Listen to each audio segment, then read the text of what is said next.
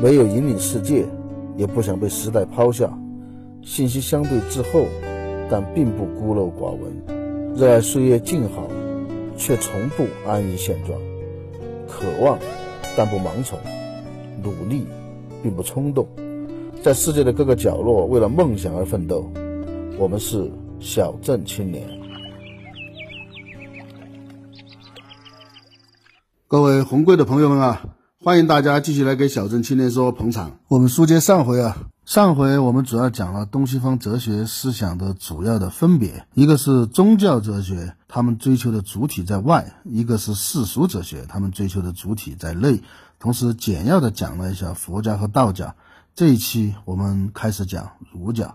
儒家他没有去解释这个世界，但是儒家是告诉你怎么成为一个社会化的完善的人。儒家直接构建了一套次序，大家按这套次序来运行。一个人不需要做出改天换地的工业，不需要多少神奇的事迹，只需要通过儒家的那一套次序，学而时习之，成为一个人格完善和品行良好、仁爱忠义、循礼、智慧、守信的人。扮演好你在这个社会和在这个世界中的角色，就能站立在天地之间。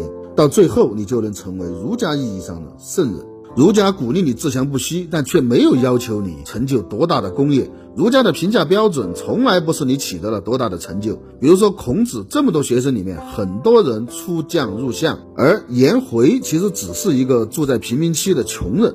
但对颜回的评价却要高于很多很多取得世俗意义成就的学生，比如同样名气非常大的子路，还有孟子的老师子思。所以网上一大堆人在那吵吵，说阳明心学到底是主观唯心还是客观唯心，甚至是不是唯心，吵成一团。还有的人说阳明心学包括中国的东方哲学嘛都不行，都不如西方哲学，说我们没有推导，没有理论，没有逻辑。他们举例子啊，还说阳明先生说心即理。那什么是心？什么是理？为什么说心即理？论点在哪？论迹在哪？怎么论出来的？没有啊！我觉得，我觉得，只是我觉得，这都是一群学西方哲学学傻了的人，他就不是一个东西。你非要去硬套，就好像啊，现在很多人硬要拿目前西方医学的理论去套中医。然后得出一个结论，说中医是骗子。然后很多人反驳他们啊，也是拿西方医学里面的理论，说我们只是现在暂时没有研究出来，他不是骗子。然后两边都开始举个例。其实啊，现代的医学，西方医学嘛，它是科学里面的一个分支，而现代的科学其实是西方哲学里面的一个分支，它是基于实证的认识论，就是它是在严密的实验结果和逻辑论证的基础上得来的认识世界的方法和结论。而科学这种方法，这种认识论最大的一个特点就是可证伪，就是我可以证明它是错的，但是，但是。迷信科学本身就是不科学，坚定地认为科学是唯一的真理，本身就是违背科学精神的。中医和西医就是两个东西，两套完全不同的理论。中医到底是不是骗子？我们现在抛开来不谈啊，这个事情要说呀，也要说很久。但是你用西医的理论去证明中医是错的，这本身就很扯。所以你用西方哲学的那一套东西来论证东方哲学，这本身就很扯。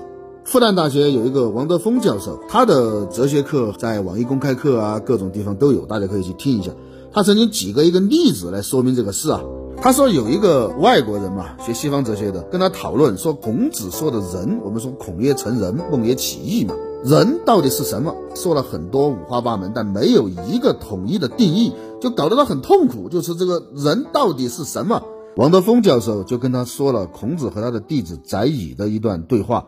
宰予问孔子说：“你主张恢复周礼，那按照周礼，我们的父母如果去世的话，我们要丁忧三年，要守孝三年嘛？这三年是不是太长了？能不能短一点？”孔子没有正面回答这个问题啊。孔子问宰予说：“假如你的父母亲去世了，你吃得好，穿得好，心安还是不安？”宰予说：“我心安啊。”孔子说：“既然你心安的话，你就可以去做这些事情。”宰予得到这个答案之后，宰予就走了。宰予走了之后，孔子忍不住说了一句：“弟子不仁也。”意思就是宰予这个人嘛不仁。王教授认为啊，如果读懂了这段文字，也就理解了仁。如果一直纠结，按照西方哲学的理论嘛，一直纠结，那三年到底长还是不长呢？你孔子没有给答案啊，对吧？三年是怎么得出来的？怎么计算出来的？三年，三年少一天行不行？三年多一天行不行？这三年要是有个闰月怎么办？能不能精确到天？心安的标准是什么？什么叫安？什么叫不安？如果一直纠结这些问题啊，觉得它不够逻辑、不够严谨，呵呵呵你就理解不了东方哲学。人有一点类似于苏格拉底说的善，但是善是一种概念理念，这个概念是西方哲学里面专门的一个东西啊。概念是很严谨的，可以定义的，而人不是。人其实指的是一种情感，一种生命拥有的情感，和什么概念理念一毛钱关系都没有。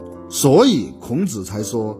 弟子不仁也，但是孔子并没有说弟子不对，他并没有说宰乙这么做不对，而宰乙这么做也确实没有什么不对的地方，他只是不够仁。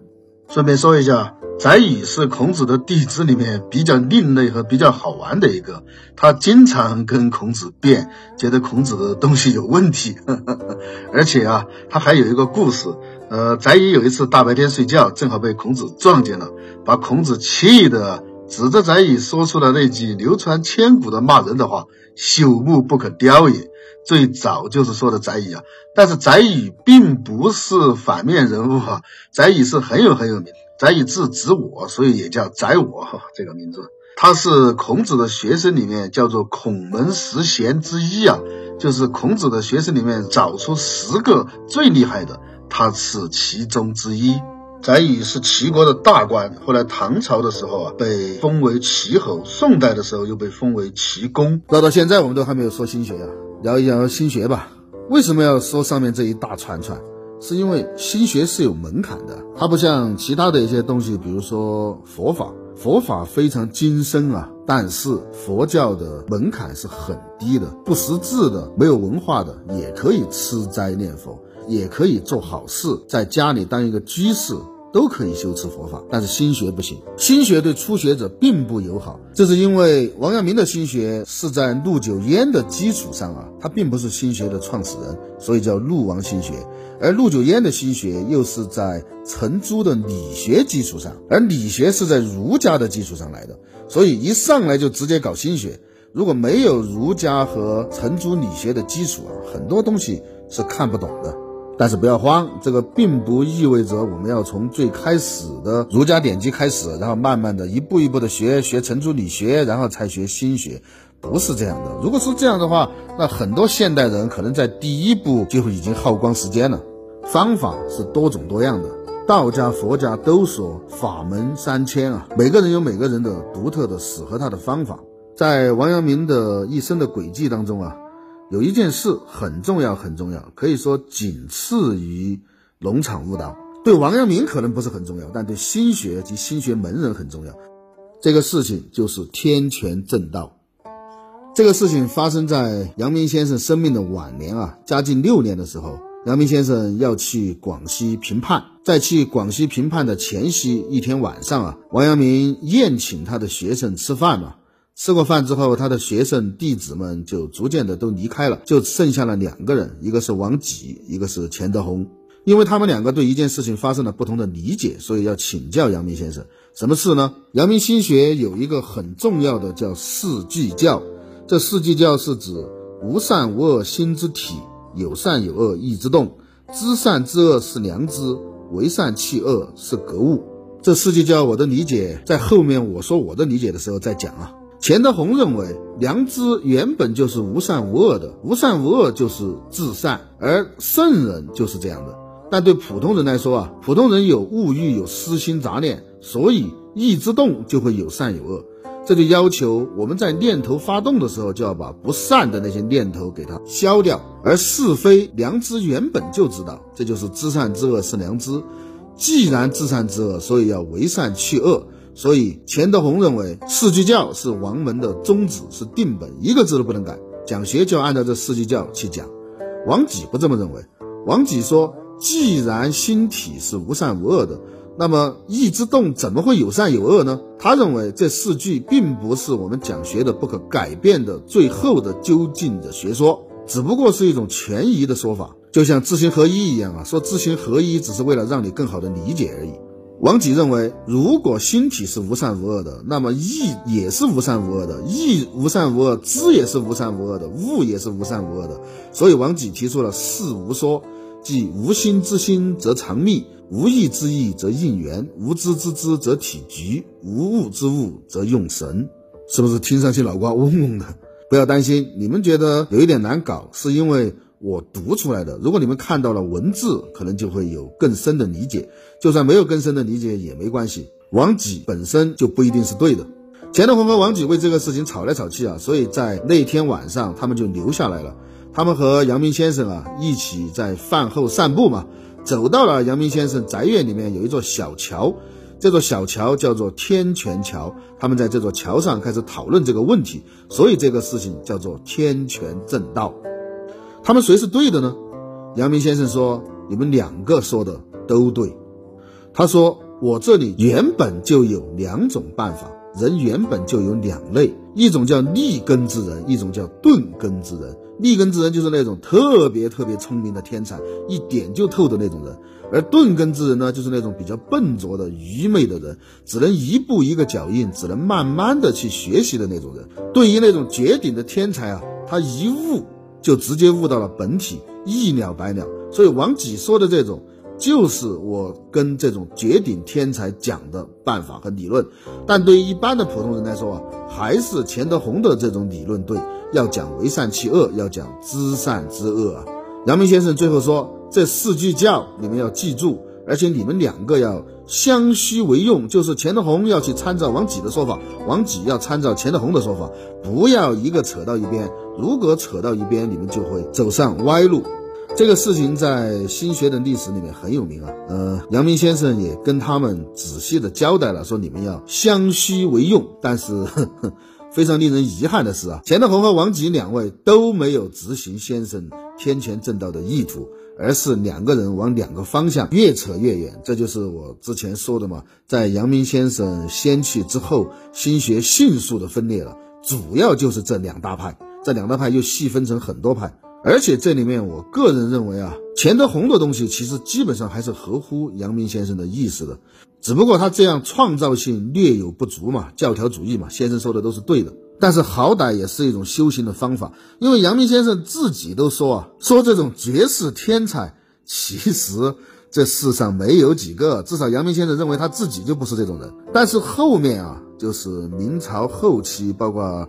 明清两代，阳明心学的门人越来越往王己那方面跑偏。王己一天到晚讲四无之学嘛，讲着讲着就变成了玄学，变成了空谈，变成了不去实证、不去做实际的事情，就一天在那儿面壁去悟，就已经到佛教禅宗的那个程度去了。所以黄宗羲说，姚江之学就是王阳明的学问啊，因为有王艮和王己他们去到处讲学而风行天下，但是呢，也因为王艮和王己。而慢慢的失去了他的真传，走歪了。这个评价应该是很中肯的。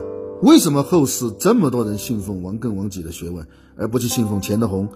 有个说法好像说钱德洪在后期也写信给王己啊，承认王己的说法有他的道理。但是王己并没有认识到，反过来说钱德洪的东西对他来说应该帮助也是很大的。那为什么这么多人去信奉王艮、王己，和信奉钱德洪呢？因为每个人都认为自己是天才嘛。所有的人，特别是在他少年的时候，都会有一段时间，特别是越聪明的人越这样，他会认为我就是那个万中无一的绝世天才，我就是天选之子。其实你也只是普通人中的一个。天权正道看得出来啊，就是王阳明自己都认为，就是心学有很多法门、很多方法、很多种，并不是说。王己说：“你说的世界教不对。”王阳明就勃然大怒，没有这样。他说：“要选择适合自己的，就像信佛一样嘛。高僧有高僧的信法，饱学之士有饱学之士的信法，老百姓有老百姓的信法，法门万千都可以。我前面说嘛。”心学跑偏和读书人大都认为自己天赋异禀，一听说有天才用的方法都激动了，那个就是给我准备的。其实阳明先生早就说了，阳明先生自己都不是这种天才，颜回和陈浩都不是这种天才，你们就不要自以为是啦。这个就好像佛教里面的那个著名的公案啊，我以前说过，神秀和慧能，神秀说：“身如菩提树，心似明镜台，时时勤拂拭，莫使染尘埃。”慧能说：“菩提本无树，明镜亦非台，本来无一物，何处染尘埃？”然后大家一听啊，慧能佛法精深啊，真是厉害。这个事情大家能够记住的也是慧能，但是其实，在当时的那一场争夺主持的位置当中，争夺传人的位置当中，最后是神秀赢了啊。慧能被逼着远走南方，然后才把禅宗和佛教传到了南方，也才有了后面的禅宗东渡日本。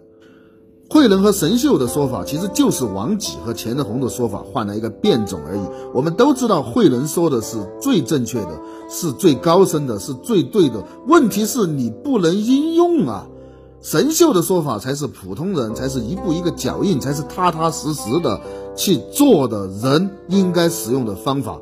禅宗是最讲顿悟的，心学其实有很多的东西是来源于禅宗啊。这个至少在明代不是一句好话，在明朝佛教的地位不是那么高的，但是事实确实如此。如果你一听还有更高深的啊，我要去做那个绝世天才，祝你成功吧。就好像以前在。知乎上有个人和我辩说，知行合一，其实这种说法本来就有问题的。说阳明先生晚年都不说这个了，说我们要直接去学致良知，绕开知行合一。这个其实就有一点往往己的那个意思狂奔了，就是这个是终极答案，我要直接学这个狗屁！你要先学算术，先学加减乘除、四则混合运算，然后慢慢的再学微积分，再学泛函分析。你要先学牛顿力学。再学相对论，你不能跳上来一开始就说牛顿力学本来就是错的，相对论才是正确的。说牛顿力学只是一个相似性啊，我们怎么怎么样？确实啊，在科学上有很多很多的绝世天才，比如说数学上面最多啊，比如说像什么高斯。但是你一定要牢牢的记住，你不是。如果我们真的是天才的话，也不妨碍我们按钱德洪的方法从头一步一步的来。我们会发现我们的进展速度非常快，势如破竹，很快很快就到那点了，并不妨碍。但是你不是天才，直接按王己的那个路走，最后就会变成明末的那些所谓的那些废物，平时袖手谈心性，临事一死报金恩。崇祯皇帝自己都觉得神奇，我要你这个命干什么？你个废物！好了，扯到这儿已经扯了两期了，呃，下一期，下一期我们正式的开始聊我对心学的理解。呃，你想和红贵交流的话，可以加红贵的私人微信号“小镇青年红贵”的拼音首字母 xzqnhg，这是红贵的私人微信号，也可以到我们的官方微博“小镇青年说”去找到我们。当然，我非常非常希望你们能在节目后方直接留言，然后给我增加一点人气啊！今天就到这。我们下次再说。